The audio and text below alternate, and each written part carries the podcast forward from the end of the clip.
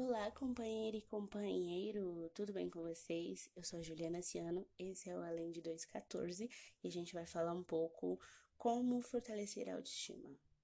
Esse vai ser o último episódio desse ano. Eu tinha planejado fazer um episódio especial com análise de uma música de uma banda aí que as pessoas gostam muito de falar mal. Mas eu quero fazer ele bem feito porque eu fiz um roteiro e ele ficou muito bom. E então, eu vou esperar um pouco, porque eu comprei o microfone e porque eu quero aprender a melhorar o áudio e tal. E aí vou deixar ele pro ano que vem, porque agora, é, esse final de ano e o começo de janeiro, eu vou. Não vou fazer o podcast, porque. para me dar um tempo também da pressão, uma autopressão, porque vocês que escutam podcast são maravilhosos e sempre falam comigo e me, me incentivam a continuar quando eu faço isso que eu fiz essa semana, né, passada, que foi não fiz o episódio, mas eu quero agradecer, inclusive, vocês, amigos, e talvez futuros amigos também, se você não é meu amigo ainda, porque tá sendo muito bom. Mas enfim, vamos falar sobre autoestima porque é rapidinho, mas eu quero falar umas coisinhas pontuais sobre isso e como a nossa autoestima afeta os nossos relacionamentos. Todas as vezes que a gente fala sobre problemas de relacionamentos, eles envolvem insegurança, ciúmes, é, falta de comunicação e tudo isso é, perspassa pela questão da autoestima. E existem vários tipos de autoestima e principalmente as que mais afetam as nossas relações, são relacionadas a questões físicas e questões emocionais, e mas também problemas de, de compreensão da sua capacidade intelectual também podem afetar relacionamentos, enfim.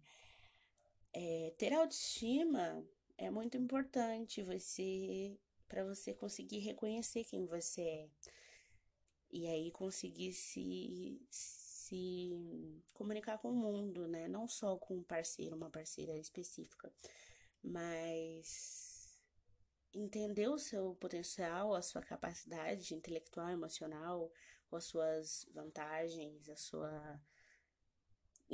Se entender, não é só nem a questão de, de das coisas positivas, né? Mas de tudo. Autoestima é você conseguir se reconhecer, se olhar no espelho e saber que aquilo é você e que você é uma pessoa no mundo, que você tem é, X características que podem ou não ser boas, que podem ou não ser vistas como boas de acordo com a sociedade, com os padrões vigentes, com as. A, sei lá, a filosofia do momento, as questões histórico-políticas sociais. E é importante você notar que isso é o seu caminho, sabe?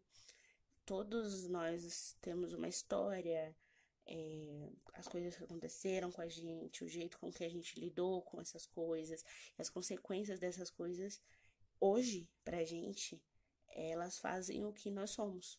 Então, é importante você saber e se reconhecer no mundo para entender o seu caminho.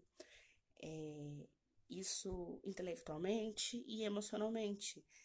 Porque se entender, se ver, se reconhecer, é, é, o que a gente sempre fala, né? Que autoconhecimento. A gente, né? Parece que eu tenho cinco pessoas na minha cabeça, mas enfim. Eu sempre falo sobre isso, o autoconhecimento. Você conseguir é, lidar com você mesmo, porque é a única coisa com que você vai ter o um mínimo de chance de conseguir lidar e de controlar. E então não, não tem como, a gente não consegue controlar o mundo, a gente não consegue controlar as outras pessoas, a gente não consegue ter domínio sobre nada além de nós mesmos.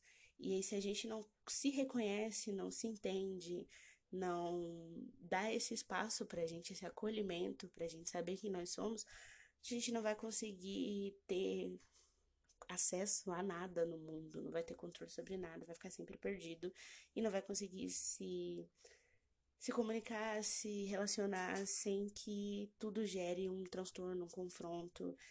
Então, é muito importante essas questões de você entender que você também é capaz de amar, que talvez você só não esteja encaixado numa situação do mundo, como eu disse.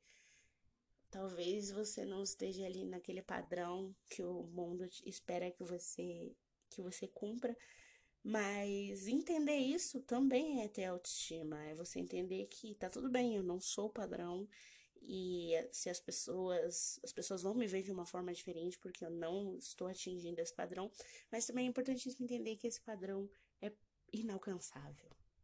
Por mais que você ache que as pessoas estão naquele padrão de inte intelectualidade, de emocional, ai, aquela pessoa é tão incrível, ela consegue lidar com todos os problemas.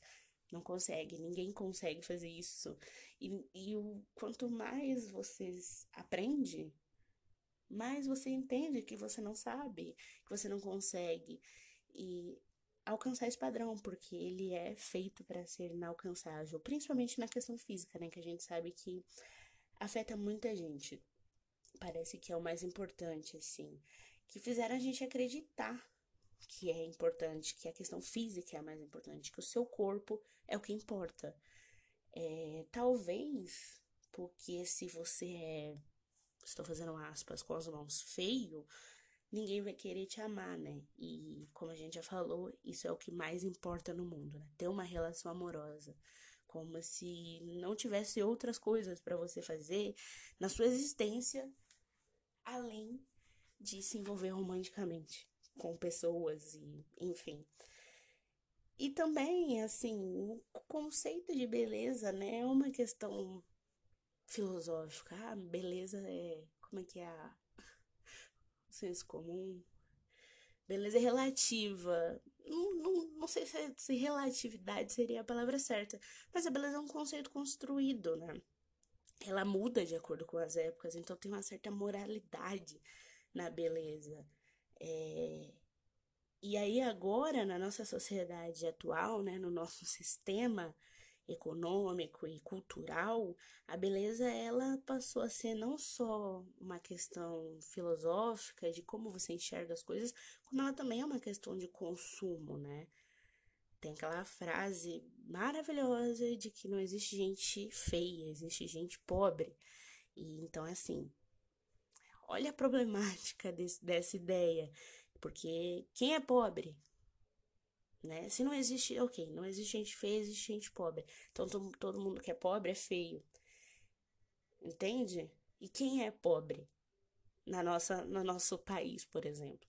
A população é, de classe, a população operária, a população da classe trabalhadora, ela é, em maior parte, a população negra, uma população de cabelo crespo, com sem acesso, por exemplo, a, a coisas fitness, sabe? A procedimentos estéticos, a é, cosméticos, enfim, a consumo. O pobre não tem o quê? O que, que o pobre não tem que deixa ele feio? Possibilidade de consumir? Tirando a questão do racismo estrutural que existe nessa ideia de que se a pessoa é pobre, ela é feia, sendo que a maioria da, da população é, negra é pobre por questões históricas, culturais, enfim. Isso tem um problema muito grande de você. A, a, é, eu tô fazendo gestos com a mão, hoje eu tô um pouco visual, infelizmente.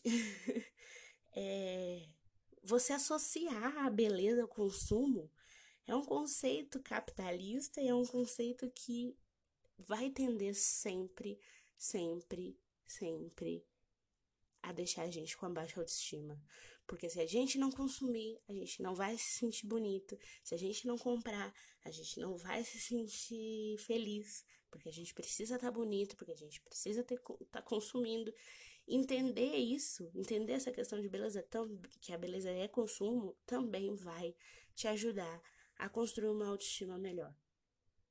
Então, buscar o autoconhecimento, compreender o mundo e compreender por que, esses padrões existem vão te ajudar a construir uma autoestima melhor para que você consiga se relacionar melhor com as pessoas e com o mundo e com você mesma principalmente. Então, eu espero que o final do ano desse ano horrível é, sirva para você também refletir sobre essas coisas e é isso, né? Final de ano a gente sempre reflete sobre tudo, por mais que você não seja do, do hype do final de ano, que eu também não sou, mas esse ano especificamente eu acho que a gente tem que parar um pouco e refletir sobre tudo, com tanta coisa ruim, com tantas. tanta. tanto motivo pra gente ficar para baixo. Eu acho que se a gente conseguir um ou dois, uma ou duas coisas para melhorar, a gente já vai ter feito muita coisa, mais do que a obrigação, porque tá todo mundo ferrado. Uns mais do que os outros e uns mais do que sempre estiveram. Então, é isso.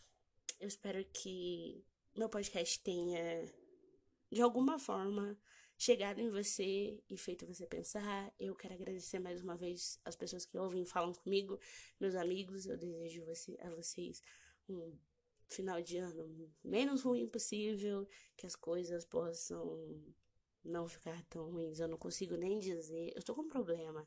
Esse ano fez a gente ficar com medo de falar que tá tudo bem. Sabe quando vem alguém e fala assim: Oi, tudo bem? Mas ela não quer saber de verdade se tá tudo bem. É só uma questão de, de, de costume. E mesmo assim eu não consigo mais falar que tá tudo bem. Porque. Porque não tá nada bem. Enfim. Não tá nada bem, mas eu espero que fique. E eu acredito que vai ficar. Não agora, Talvez não no ano que vem, talvez não em 2022, mas vai ficar. E é para isso que a gente luta, porque a gente é um otimista, quer dizer, a gente é pessimista na razão, né? Que é óbvio que tá tudo ruim, mas a gente é otimista na vontade, então a gente faz as coisas para que tudo melhore e espera, né? Que as coisas melhorem, mas não espera sentado, né? Espera fazendo. E é isso. Muito obrigada e até ano que vem. Força. Espero que eu também tenha. Tchau, tchau.